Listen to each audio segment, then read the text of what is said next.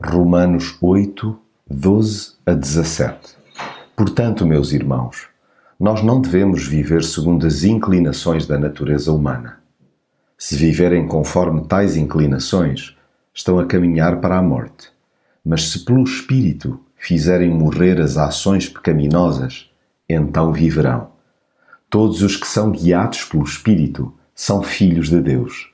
E o Espírito que receberam não vos torna escravos nem medrosos, mas torna-vos filhos de Deus. É Ele que nos faz exclamar, Abba, que quer dizer meu Pai. É o próprio Espírito que testemunha com o nosso Espírito que somos filhos de Deus. E se nós somos seus filhos, também somos seus herdeiros. Somos herdeiros de Deus juntamente com Cristo. Se sofremos com Ele, também tomaremos parte na sua glória. Devo rigorosamente tudo a Jesus.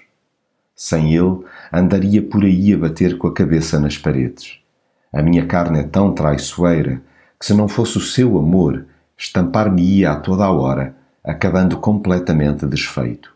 Foi ele, e mais ninguém, que pagou a minha dívida de morte. Jamais esquecerei que, estando eu debaixo do domínio do pecado, cedeu na cruz por mim. Limpou-me o cadastro e, sobretudo, a alma. Tornou um condenado num filho de Deus. Eu que antigamente reagia por instintos, hoje sou movido pelo Espírito.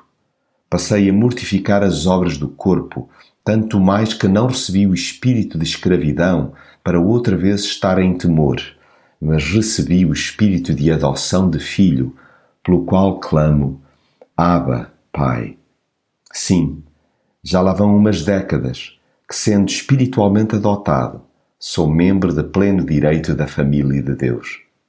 E se nós somos filhos, somos logo herdeiros também, herdeiros de Deus e co-herdeiros de Cristo.